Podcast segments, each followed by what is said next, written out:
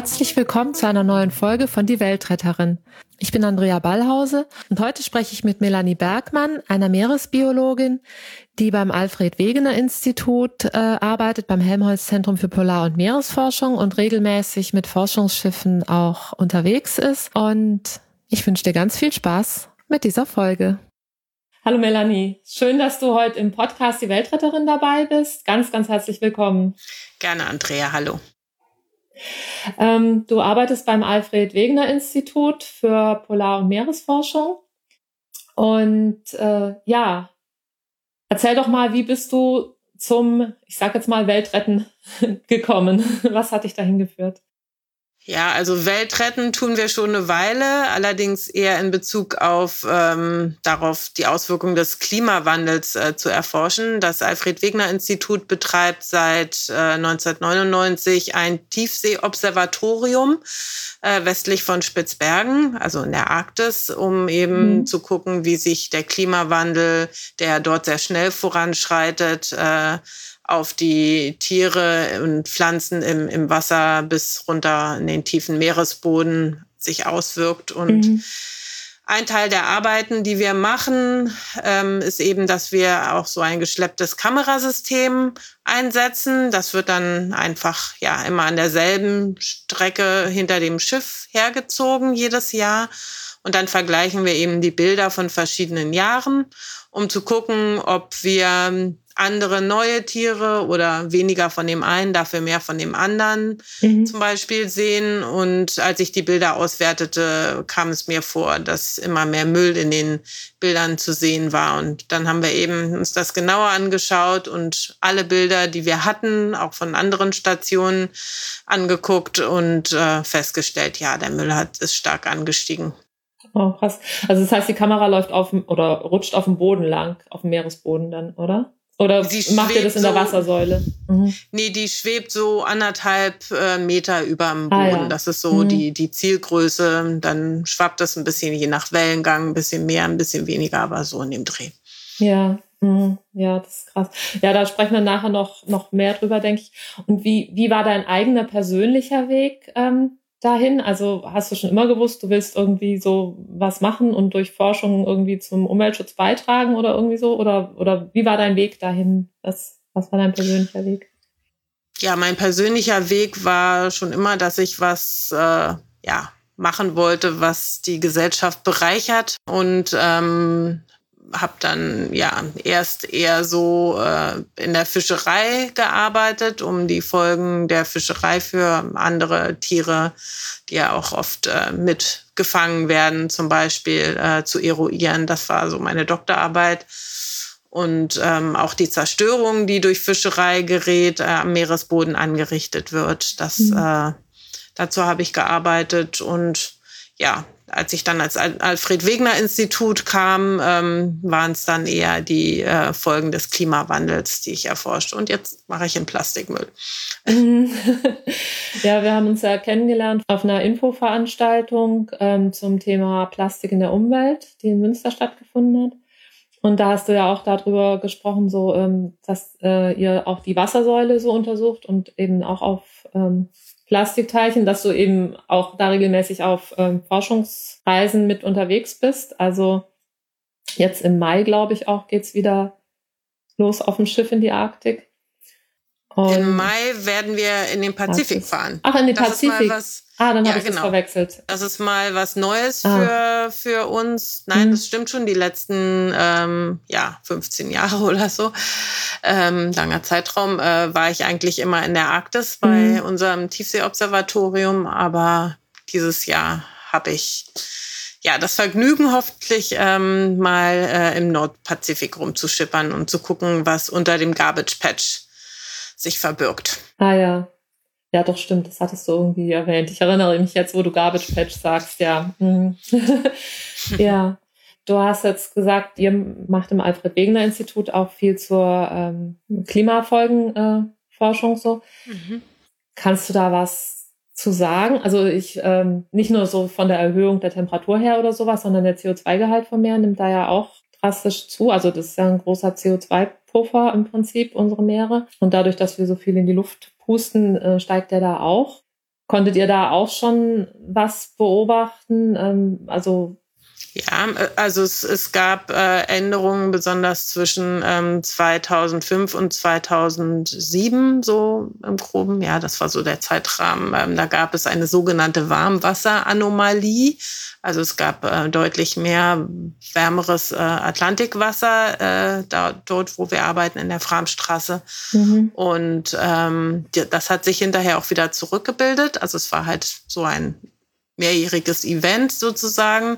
Das hat allerdings äh, dazu geführt, dass sich auch zum Beispiel das Phytoplankton ähm, stark ähm, verändert hat, dass äh, andere Arten, dass es davon deutlich mehr gab und dafür ja, die ursprünglichen sozusagen verdrängt ähm, worden sind. Und ähm, das hat wiederum dann ein Signal gehabt auf ähm, das Zooplankton und eben auch auf die Nahrung, ähm, das Nahrungsangebot am Meeresboden, weil die Tiere, die in, in der Tiefsee am Meeresboden leben, darauf angewiesen sind, eben auf das Material, was an der Oberfläche produziert wird und dann ähm, runter sickert mhm. äh, mit der Zeit. Und ähm, wenn man dort Veränderungen im Nahrungsangebot hat, dann ja. hat man natürlich auch ähm, eine Veränderung in, in der Tierwelt. Und das konnten wir klar beobachten.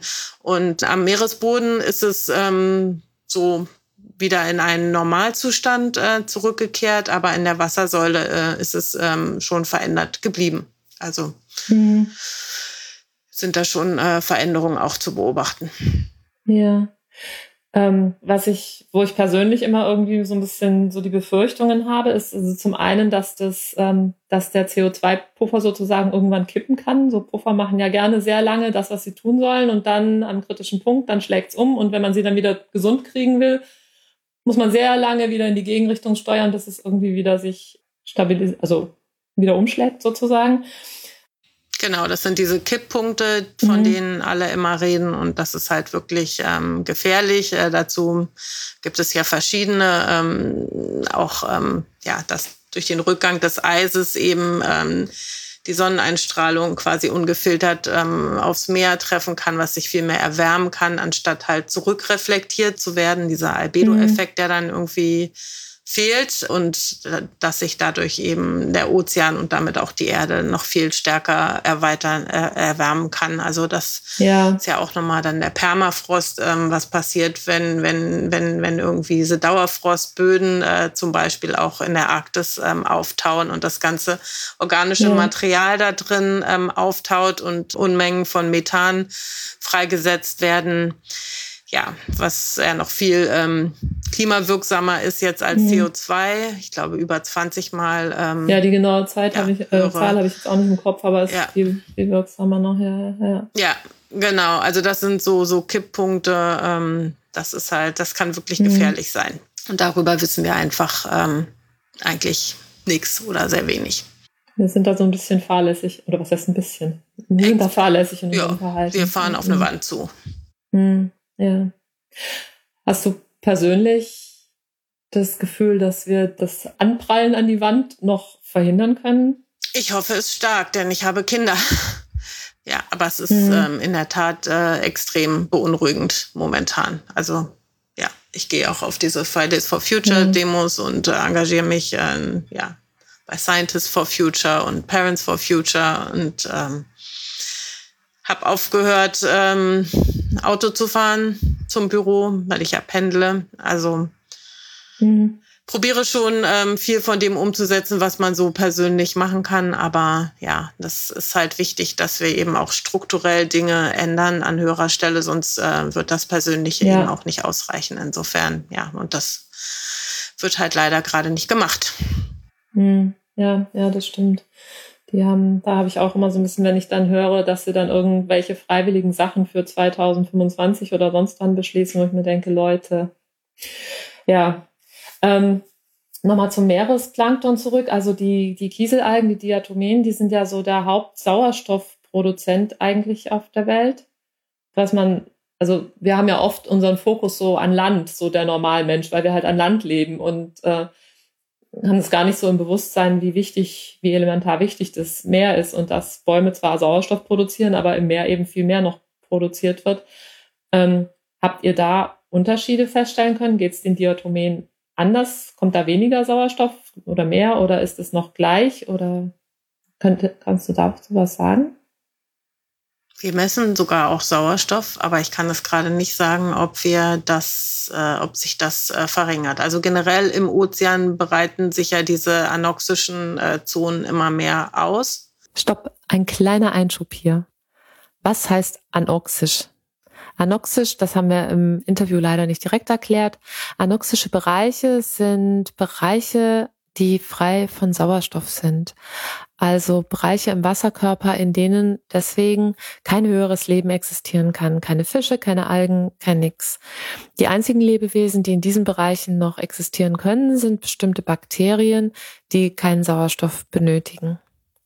So, Ende des Einschubs. Zurück zum Interview. Ähm, das Phänomen gibt es. Ähm, ob es jetzt bei uns an der Station auch so ist, äh, das kann ich äh, nicht sagen. Mhm. Aber es gibt auf jeden Fall Veränderungen. Das war ja das, was ich ähm, am Anfang sagte. Ähm, in der Plankton-Zusammensetzung ja. auch ähm, weniger von den Diatomen, mhm.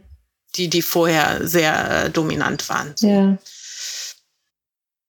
Ja, wechseln wir mal zum anderen unerquicklichen Thema, damit du dich weit mehr beschäftigst äh, inzwischen. Ähm, die Verschmutzung der Meere. Ja, Müllforschung klingt jetzt echt blöd. Äh, ist dein Forschungsschwerpunkt eher so ja. die, ähm, der Müll in den Ozeanen, ne? wenn ich dich richtig verstanden habe, genau. Genau. Ähm, also was, wie kann man sich das so vorstellen? Also außer, dass ihr rausfahrt und die Wassersäule untersucht, was, was gehört da noch alles dazu? Und, und diese Bodenbeobachtung, von der du vorher gesprochen hast mit der Kamera, was gehört da noch dazu, zu deiner Arbeit? So?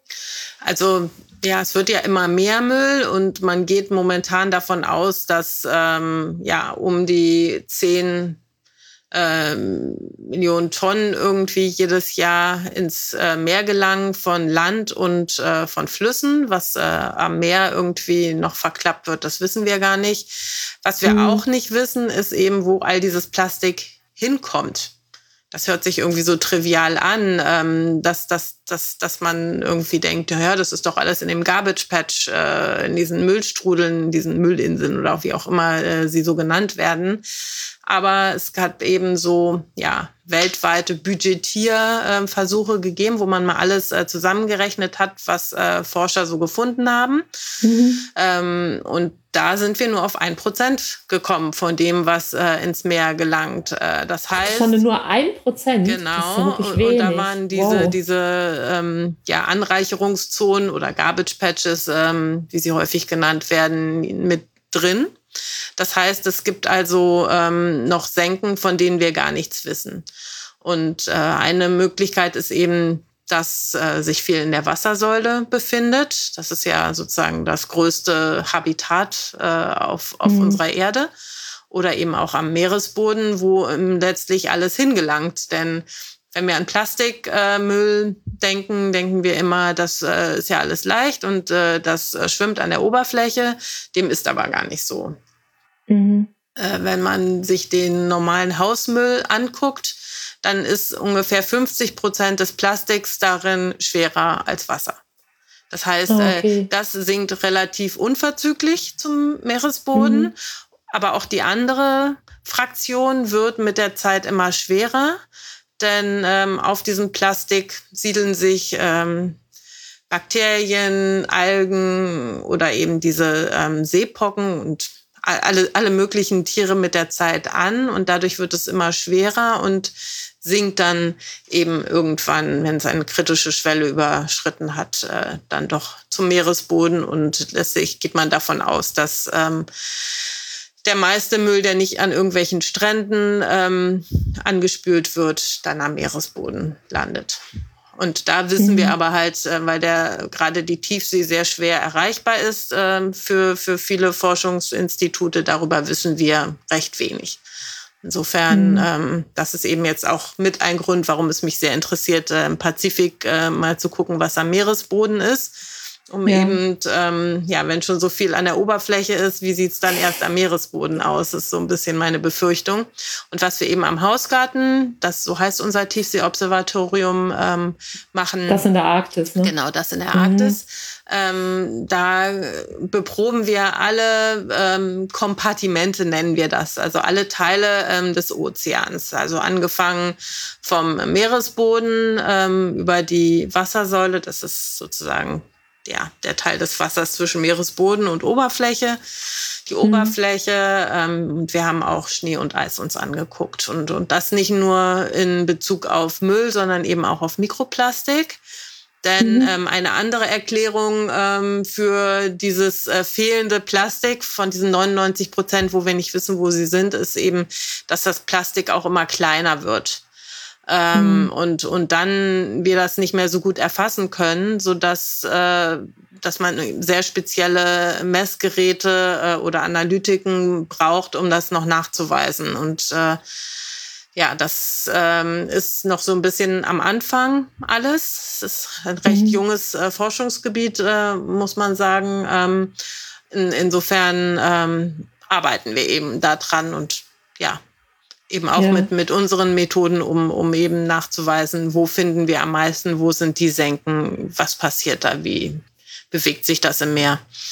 Ja, ich erinnere mich auch dran auf den Plastiktag in Münster, dass, ähm, ich weiß jetzt nicht, ob du es warst oder jemand anders, gesagt hat, dass ganz viele Untersuchungen ähm, tatsächlich ähm, einen Großteil des Mikroplastiks nicht mit erfassen, weil das halt kleiner ist als die kleinste Maschengröße sozusagen oder das auch sehr schwer zu erfassen ist dann natürlich, genau. wenn es so winzig ist. Also da kommt es dann mhm. nämlich nochmal, äh, es ist, ist nämlich nochmal schwieriger, wenn man auch das, also Mikroplastik ist ja auch ein sehr weites Feld, wurde ja auch äh, mhm. häufig ähm, auf dieser ähm, Tagung angesprochen.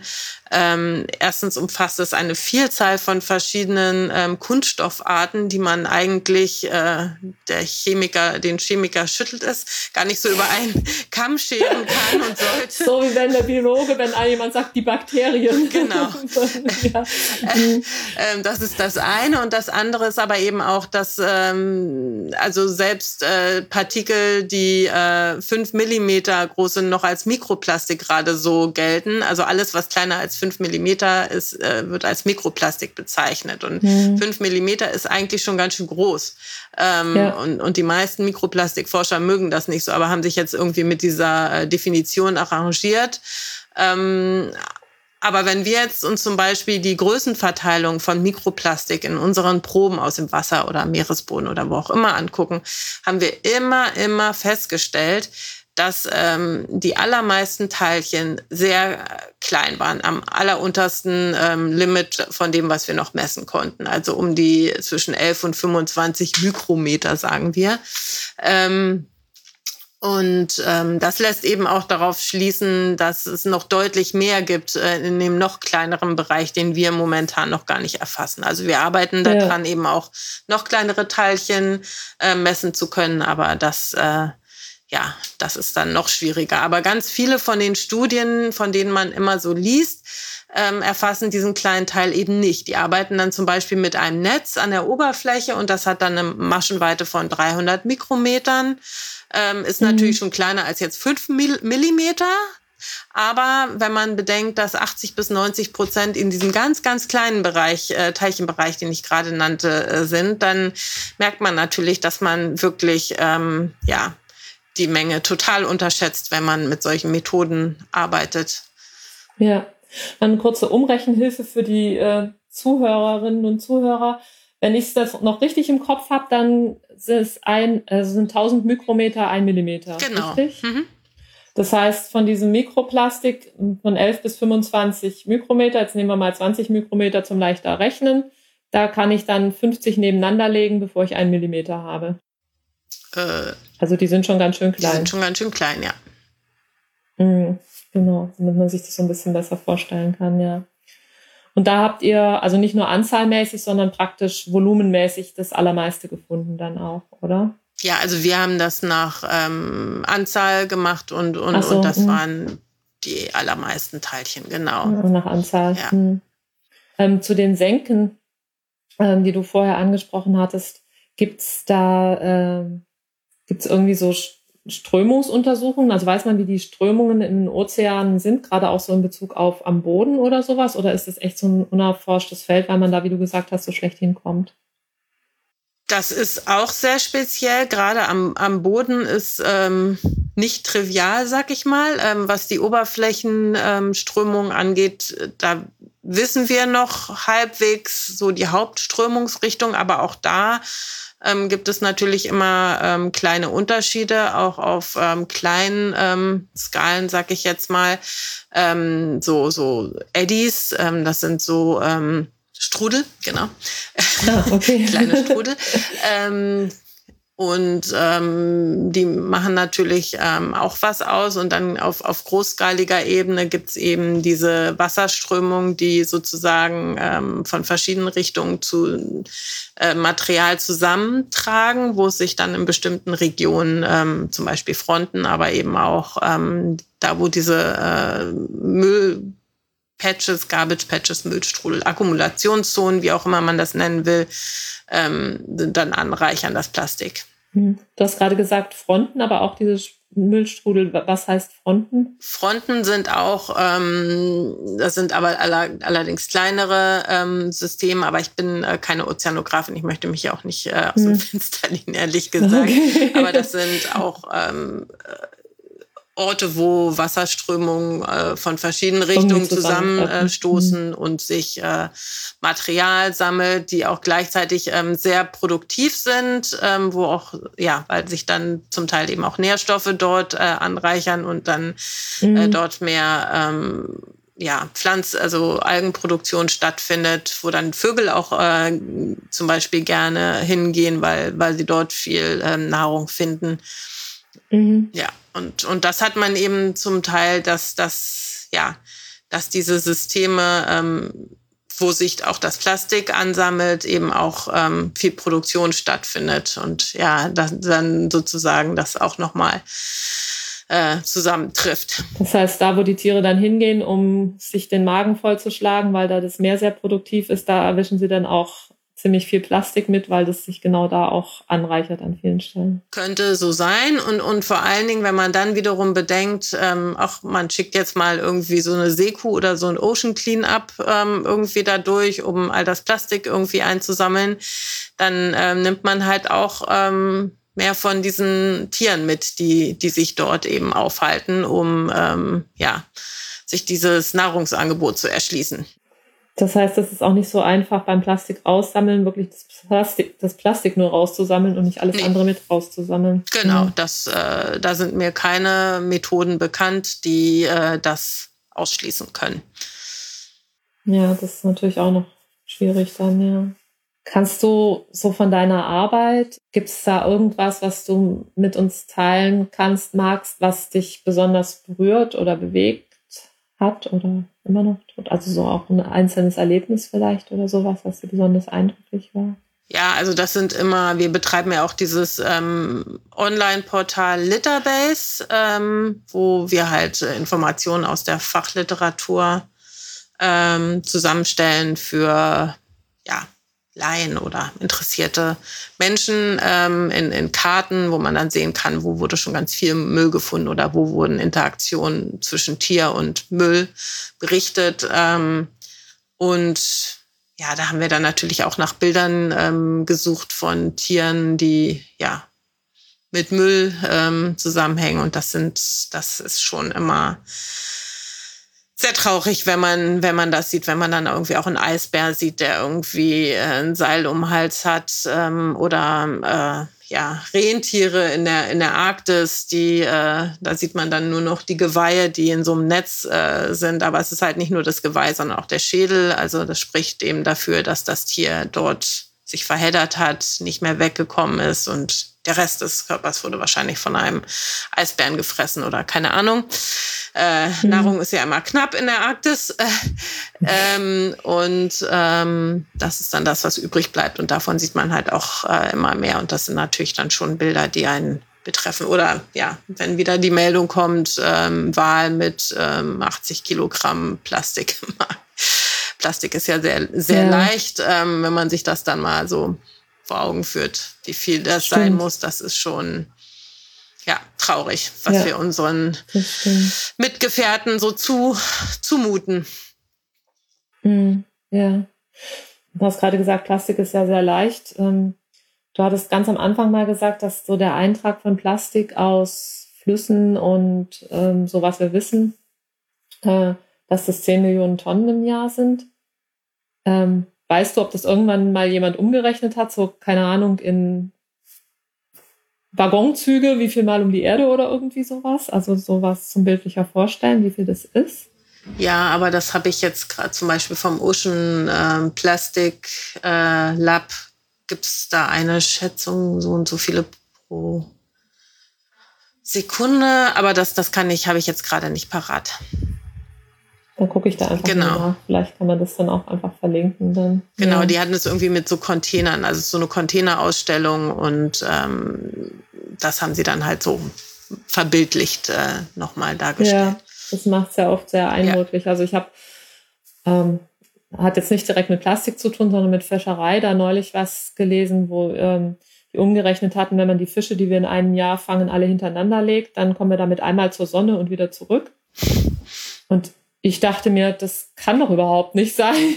so groß ist die Erde doch gar nicht. Die Sonne ist doch verdammt weit weg. Und entweder habe ich mich beim Nachrechnen verrechnet oder es stimmt wirklich. Also ich habe halt die Zahlen genommen, die die gesagt haben, wie viele Tonnen Fisch das sind. Und dann haben die halt gerechnet, ne, so durchschnittlich Fisch 20 Zentimeter lang, so und so schwer dann. So haben die das gemacht. Also ich meine natürlich, wenn du lauter dickere Fische hast, dann wird die Strecke kürzer. Aber ja, das ist dann schon immer sehr ja, sitzt man dann da und denkt sich, wow, okay. hm. Gibt es auch irgendwie ein besonders schönes Erlebnis so von deiner Arbeit oder irgendwas, wo du sagst, da geht dir das Herz auf, das liebst du? Ja, klar. Jedes Mal, äh, wenn man auf dem Schiff ist und ähm, ja, Wale vorbeischwimmen oder ein Eisbär gesichtet wird, das sind natürlich ähm, ja, tolle Momente. Oder wenn, wenn ich irgendwie an meiner Tiefseekamera sitze und es huscht ein, einer von diesen hübschen Oktopussen ähm, durchs Bild. Das sind natürlich, ja, sehr schöne Momente. Ach, die sind richtig in der Tiefsee auch. Mhm. Das wusste ich noch gar nicht. Ich wusste nur diese großen Kalmare, dass die halt in der Tiefsee sind, aber. Hm. Also nicht oft, äh, sonst würde man sich wahrscheinlich auch nicht mehr ganz so freuen. Das wäre dann eher so normal, aber ähm, ja, so pro Reise ähm, sehen wir die bestimmt ein, zwei Mal. Ach, schön. Hm. Wie groß sind die? Oh, die sind so, habe ich eigentlich noch nie gemessen. Wahrscheinlich so einen halben Meter oder 30 Zentimeter, irgendwie sowas. So um den, ja. um den Drehraum, ja. Mhm. Ähm, also ihr macht ja viel, viel Grundlagenforschung und so, aber ihr geht ja auch raus, wie du gerade gesagt hast, mit der Litterbase-Datenbank, ähm, nicht Datenbank, Doch. Seite, Datenbank, mhm. ja, also mit den Infos. Hast du so, ähm, so Erfolgsgeschichten, wo du sagst, da hat sich was bewegt aufgrund der Arbeit, die wir oder die ich gemacht haben? Ja, ich denke, dass äh, unsere Arbeit irgendwie schon dazu führt, dass sich das Bewusstsein langsam wandelt ähm, mhm. dass es tatsächlich ein Thema ist. Und ich glaube, wir kommen auch langsam dahin, weil am Anfang hatte ich ähm, häufig, äh, wenn ich ja Interviews gegeben habe und den Fehler gemacht habe, hinterher Forenbeiträge zu lesen, ähm, kamen dann häufig ähm, Worte wie, ähm, ja, aber hier wird doch alles recycelt, das hat doch nichts mit uns zu tun, ähm, das sind doch irgendwie die Asiaten, die ähm, das alles ins Meer kippen, äh, solche Sachen, das, das ist, glaube ich, weniger geworden und es setzt sich langsam durch das Bewusstsein, dass es miteinander zusammenhängt, dass eben der Müll, den wir produzieren, nicht recycelt wird, dass er nicht irgendwie einfach weg ist, wenn wir ihn in unsere Tonne schmeißen, sondern dass eben ein Großteil davon auch in asiatische Länder geschickt wird und dort eben auch, ähm, ja, nicht äh, unbedingt recycelt wird, sondern im Land Deponien landet oder ja zum Teil auch illegal und äh, dann eben doch ins Meer gelangen kann. Auch dort, da gibt es ja diese Bilder aus Malaysia, wo dann deutsche äh, deutscher Müll zu sehen war auf illegalen äh, Deponien. Da verliert man halt die Hand drauf, wenn man das äh, inter international äh, exportiert. Äh, ja, weiß man ja von, von Subunternehmen in der Textilbranche, das ist dann halt alles äh, nicht mehr mhm. transparent irgendwann. Und ähm, am besten wäre tatsächlich, wenn, wenn solche Exporte verboten würden und man eben das im ja. eigenen Land äh, die Probleme löst und dann vielleicht der Druck auch höher ist, äh, wirklich weniger Plastik zu produzieren. Und ähm, das wenige, was äh, man unumgänglich braucht, wirklich einem Kreislauf zuzuführen. Ja, ja. Ähm, weißt du, ob da in der Hinsicht sich tatsächlich was bewegt in der Politik oder ist es da auch eher noch nicht absehbar? Es bewegt sich schon was. Also es gab ja jetzt gerade dieses Jahr dieses äh, Verpackungsgesetz äh, auf deutscher Ebene, auf deutscher Ebene und äh, EU-weit wurde ja diese Plastic Strategy ähm, beschlossen, die aber jetzt natürlich auch mhm. erst noch national sozusagen ratifiziert werden muss von den verschiedenen Ländern. Also ist jetzt auch noch nicht äh, alles abgeschlossen. Ähm, da tut sich schon was, aber gerade äh, in Deutschland ähm, wird sehr häufig argumentiert, das müsse alles freiwillig sein. Und ähm, ja, Freiwilligkeit funktioniert leider nicht, denn ähm, es ist mhm. einfach äh, günstiger, so weiterzumachen. Und wo ein Profitinteresse äh, ist, wird man dann eben auch einfach weitermachen. Und äh, ja. die Prognosen sind eben wirklich, dass der Müll noch äh, sehr viel stärker ansteigen wird. Und ähm, das trägt eben auch zu unseren CO2-Emissionen bei. Also nicht nur Plastik, aber insgesamt auch äh, Müll der verursacht wird. Und insofern äh, müssen wir wirklich auch dahingehend äh, umdenken. Ja, ja. Ja, auf der äh, Veranstaltung in Münster war auch war so eine junge Familie, die hatten so ihren Restmüll, also die halt versucht haben, müllfrei zu leben. Hast du auch gesehen, oder? Die hatten in so einem großen Einwegglas praktisch den Restmüll von, also gelber Sack und Restmüll von einem Jahr, zwei Erwachsene und ein Baby und das war wirklich alles in diesem großen Einwegglas und das fand ich schon das ist sehr das ist sehr beeindruckend, aber also ich würde das nicht schaffen und das und es kostet, also ich probiere es natürlich, wo es geht, ähm, Plastik einzusparen. Ähm, gehe auch in Unverpacktläden und auf, auf den Markt, um halt äh, diese Plastikverpackungen oder kaufe meine Milch nur noch in Flaschen und den Joghurt. Ähm, aber es ist nicht unumgänglich in jedem Fall. Das, äh, und es wird einem einfach zu schwer gemacht. Und das kostet, also ja. mein Mann meinte irgendwann zu mir, boah, du, du bist immer so lange einkaufen in letzter Zeit. Ja, weil ich dann irgendwie drei verschiedene, drei oder vier verschiedene Stationen abklappere irgendwie. Ähm, mhm. Und das kann ich am Wochenende mal machen, aber eigentlich kann viele Leute können können das nicht oder oder denen ist das dann irgendwie zu viel und und äh, das muss den Verbrauchern leichter gemacht werden. Das das äh, ja. kann kann sich nicht und es, und es ist zum Teil auch teurer, nicht nicht nicht immer, aber an an manchen Stellen eben doch und das kann sich dann auch nicht jeder leisten. Also das äh, das da muss sich äh, definitiv was tun und ähm, da ist es nicht mit ähm, Selbstverpflichtung getan. Da müssen ähm, starke ökonomische Anreize und Verbote einfach auch her, zum Teil, da wo es Sinn macht. Ja, ja. Das gleiche hat ähm, auch ähm, im Interview mit der Jennifer von Replace Plastic, die diese App hatte, wo man dann einscannen kann, Produkte, wo man denkt, die sollten weniger Plastikverpackung haben. Ist ja auch gesagt, man muss einfach also es muss auch noch machbar sein für einen selber vom Aufwand her und es muss einfach auch gesellschaftlich sich da was ändern, dass das Angebot, so wie du jetzt auch gesagt hast, dass es einem leichter gemacht wird, sich gut zu entscheiden und, und das umzusetzen, was man eigentlich für richtig hält. Wenn ich im Laden stehe und es ist halt alles in Plastik, dann kann ich entweder nichts kaufen oder ich kaufe das Plastik mit. Genau. Und warum ist es die, warum sind die Bio-Orangen in einem Netz günstiger, habe ich jetzt gerade gehabt, als die lose verkauften Bio-Orangen. Und zwar nicht nur irgendwie 10 Cent, sondern fast ein Euro. Also ich meine, ja. das äh, überlegt man sich dann schon.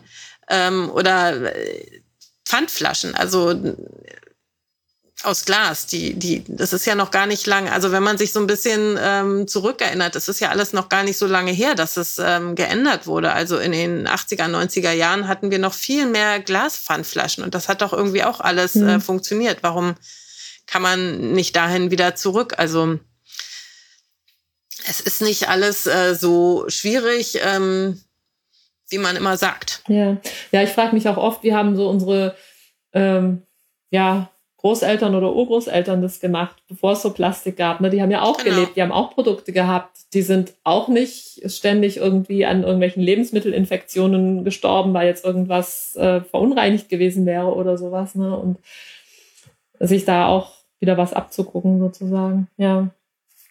Hast du so für, ähm, ja, vielleicht sogar für, für deine persönliche Arbeit, hast du da so ein so ein Wunsch oder so ein großes Ziel oder irgendwas, wo du denkst, das würde ich gerne damit noch erreichen oder machen oder so? Mein Ziel ist natürlich, dass wir gesellschaftlich äh, umdenken, also dass es eben äh, verbindliche Ziele gibt, unseren Müll zu reduzieren, aber eben auch, dass, ähm, dass wir irgendwie äh, Nachhaltigkeit insgesamt äh, stärker denken. Also wenn, wenn ein neues Produkt auf den Markt kommt, dass, dass, dass man über den CO2-Fußabdruck nachdenkt. Ähm, mhm. ähm, schon, schon auch beim, beim Design von, von, von Produkten, dass, dass die Dinge halt äh, von Anfang an mitgedacht werden im Sinne von, was passiert am, am Ende damit, aber eben auch, was ist der CO2-Fußabdruck äh, und nicht immer irgendwie einfach irgendwie schnell losstürmen, oh, ich habe eine tolle Idee, das produzieren wir jetzt und ähm, dann sitzt man am Ende ähm, da mit dem Schlamassel. Ja. Ähm, sprichst du oder vielleicht auch das Helmholtz-Institut insgesamt, ähm, sprecht ihr auch mit Politikern? Also habt ihr da auch Kontakt, direkten Kontakt? Ja, also ich habe zum Beispiel äh, letztes Jahr beim Fachgespräch äh, mit den Grünen teilgenommen und im Jahr davor hatten wir das auch schon mal. Da sind sie hierher gekommen, um uns zu besuchen. Wir hatten auch ähm, Besuch von der CDU, glaube ich, dieses Jahr. Da war ich jetzt nicht dabei, sondern mein Kollege. Ähm, also die Grünen haben auf jeden Fall ähm, sehr starkes äh, Interesse äh, an dem Thema. Haben ähm, ja von anderen mhm. kann ich das jetzt nicht so sagen. Und wenn man sich die Regierungsarbeit anguckt, also selbst wenn sie vielleicht auf einer persönlichen Ebene das auch alles ähm, äh, teilen würden, aber auf politischer Ebene passiert da ja eben irgendwie äh, sehr wenig, effekt, sehr wenig Effektives. Insofern ähm, ja, kann man sich das Persönliche dann auch irgendwie schenken, das persönliche Urteil. Ganz was anderes, wenn jemand denkt, oh, so Meeresforschung und wie nennst du dich hochoffiziell Meeresbiologin, oder? Genau, Meeresbiologin. Sowas würde ich auch gerne machen. Ähm, was würdest du so jemandem sagen? Ich würde so jemandem sagen, ähm, dass wenn man es wirklich will, dass es ähm, auf jeden Fall eine tolle Sache ist, ähm, dass es nicht einfach, kein einfacher Weg ist. Ähm, aber ähm, trotzdem bin ich immer der, also weil einfach ähm, ja es nicht viele Stellen gibt, weil weil man lange Zeit man nur befristet ähm, arbeitet, bis man dann vielleicht und leider auch nicht alle äh, mal eine feste Stelle ähm, irgendwo bekommen können. Zumindest in der Forschung ist es so. Aber wenn man wirklich sozusagen dafür brennt und, und, und einem das wichtig ist, dann würde ich sagen, dann hat man ähm, ja auch, auch in der Kunst äh, als Goldschmied, keine Ahnung. Also es, sind, es gibt ja viele ähm, so Berufe, wo es äh, äh, nicht so ganz leicht ist, ähm, definitiv ähm, Chancen einfach am Ball, am Ball bleiben und ähm, ja, sein Bestes geben und dann wird das schon. Auf jeden Fall brauchen wir solche Leute. Was muss man noch mitbringen, außer eben diese Ausdauer am Ball zu bleiben und das brennende Interesse dafür? Gibt es sonst noch irgendwas, wo du sagst, das sollte man haben als Eigenschaft, das hilft? Ein gewisses naturwissenschaftliches Grundverständnis ähm, hilft natürlich. Ähm, Sehfestigkeit hilft, hilft auch. Aber auch da ja, kann man natürlich äh, medikamentös äh, und so weiter Abhilfe schaffen. Äh, ja, also. Gibt's äh, irgendwas, was dir jetzt so für den Podcast noch wichtig wäre, den Hörerinnen und Hörern zu sagen, worüber wir noch nicht gesprochen haben? Ja, wichtig ist vielleicht noch, ähm, also ich werde häufig ähm, gefragt, was denn die Auswirkungen von Mikroplastik oder Plastik äh, auf den Menschen sind. Und, und mhm. da wird dann häufig ähm, gesagt, naja, weil Mikroplastik wurde ja zum Beispiel in Fischen gefunden oder in Muscheln oder in Garnelen, die wir essen. Ähm, was ist denn, wenn, wenn, wenn wir das essen? Und ja, darüber weiß man halt eigentlich ähm, sehr wenig, außer dass nun Mikroplastik in menschlichen Stuhlproben nachgewiesen wurde, aber Was das für Folgen hat, wissen wir nicht. Kann ja auch einfach sein, dass es ausgeschieden wird und äh, nichts weiter passiert. Ähm, wir haben allerdings eben auch Proben von arktischem Schnee genommen und auch nicht nur in der Arktis, sondern auch äh, in, in, Bayern, in Bremen, in, auf Helgoland, ähm, also wo wir auch leben, nicht nur irgendwo abgesch abgeschieden mhm. und haben überall Mikroplastik gefunden und eben auch in ähm, sehr hohen äh, Konzentrationen zum Teil. Äh, und das liegt also in, in, der Arktis zum Beispiel im Durchschnitt 1800 Teilchen pro Liter. Wow. Und ja, das ist viel, denn das ist halt von der arktischen Eisscholle, also ja, nicht äh, München oder Berlin. Ähm, mhm. Und ähm, das liegt eben nahe, dass es in der Luft ist, weil äh, das, was im Schnee ist, war vorher in der Luft. Es ist dann sozusagen wie mit dem Regen ähm, äh, auf, auf die äh, mhm. Erdoberfläche oder in dem Fall ähm, Eisoberfläche ähm, gefallen ähm, und ähm, kann eben dann auch von uns äh, eingeatmet werden. Ob es in die Lunge gelangt, ähm, kommt eben drauf an, wie groß die Teilchen äh, dann sind. Aber mhm ich glaube, dass das eben auch ein Aufnahmeweg sein könnte, über den wir noch gar nicht so richtig nachgedacht haben. Ja, und wenn es in der Luft ist, dann äh, und kommt es natürlich auch mit dem Regen, also mit Schnee und Regen runter. Das heißt, es ist auch im Boden. Das auch. Das heißt, die Frage ist natürlich auch, ist es in unseren Pflanzen und ist es in den Kühen und wem auch immer genauso drin wie halt in den Fischen und den Muscheln. Vögeln, die irgendwie hm. darum ja. fliegen und äh, das einatmen. Genau. Und und und das ja. ist halt, genau, das ist auch nochmal ein Punkt, äh, über den, also da kommt irgendwie langsam ein Bewusstsein auf und das wurde ja auch auf dieser Tagung angesprochen. Ähm, es wird immer so sehr auf Müll im Meer ähm, rumgeritten, äh, was mich einerseits als Meeresbiologin freut, dass es diese Aufmerksamkeit gibt, aber dennoch war ich immer so ein bisschen erstaunt darüber, dass äh, sich keiner so richtig darum schert, wie es denn bei uns an Land aussieht. Denn irgendwie, ja, Meer bedeckt irgendwie 70 Prozent der Erde, 30 ähm, Prozent ist nur Land. Ähm, und das äh, vermüllen wir so. Also, weil wenn man mal wirklich mhm. Ähm, guckt, es gibt auch so eine äh, Müllblindheit, nenne ich es. viele denken immer, bei uns ist alles irgendwie so sauber. Aber wenn man wirklich mal im Park zwischen die Grashalme guckt, was da alles äh, so rumliegt zum Beispiel oder in den Uferbereich, dann wird man sehen, dass es doch ähm, häufig ein Teil pro Quadrat. Also ist jetzt keine empirische Zahl, aber äh, wenn ich ja. selbst mal einen Spaziergang gemacht habe und, und, und, und so gucke und so ein bisschen vor mich hinzähle, dann ähm, merke ich doch, dass, dass da echt ganz schön viel ist an, an, an Müllkippen, Bonbonpapieren, Kronkorken, keine Ahnung. Das liegt da irgendwie ähm, alles so ja. rum, das sehen wir schon gar nicht mehr so, so richtig. Das ist der eine Teil und der andere Teil ist eben der, der irgendwie, wo Müll ähm, im, im, im Bio, also Plastik auch im Biomüll landet. Ähm, keine Ahnung warum, aber es passiert ähm, nicht zu selten oder wo, das habe ich auch gehört und ich kann es immer noch nicht so richtig glauben, aber scheinbar können Supermärkte ähm, dass äh, Lebensmittel, die nicht äh, ja übers Verfallsdatum äh, hinaus sind, ähm, dann irgendwie in Biomüll schmeißen und dann sind sie aber noch verpackt und das ist, das landet dann irgendwie auch alles im Biomüll. Also wenn man mhm. sowas hört, das schüttelt einen irgendwie nur. Ähm, und das landet dann irgendwie ja. auf unseren Feldern. Ähm, ja, wie, wie, wie ist das so? Ja. ähm, weil, Stimmt. ja, das zerfällt eben auch äh, mit der Zeit in immer ähm, kleinere Teilchen ähm, und könnte dann eben irgendwann auch so klein sein, dass es äh, von Pflanzen mit aufgenommen wird, die, die wir dann zum Beispiel essen. Aber das sind halt alles Dinge, das ist jetzt Mutmaßung. Ja. Ähm, darüber wissen wir eben nichts, weil ähm, dazu wirklich wenig noch geforscht wird.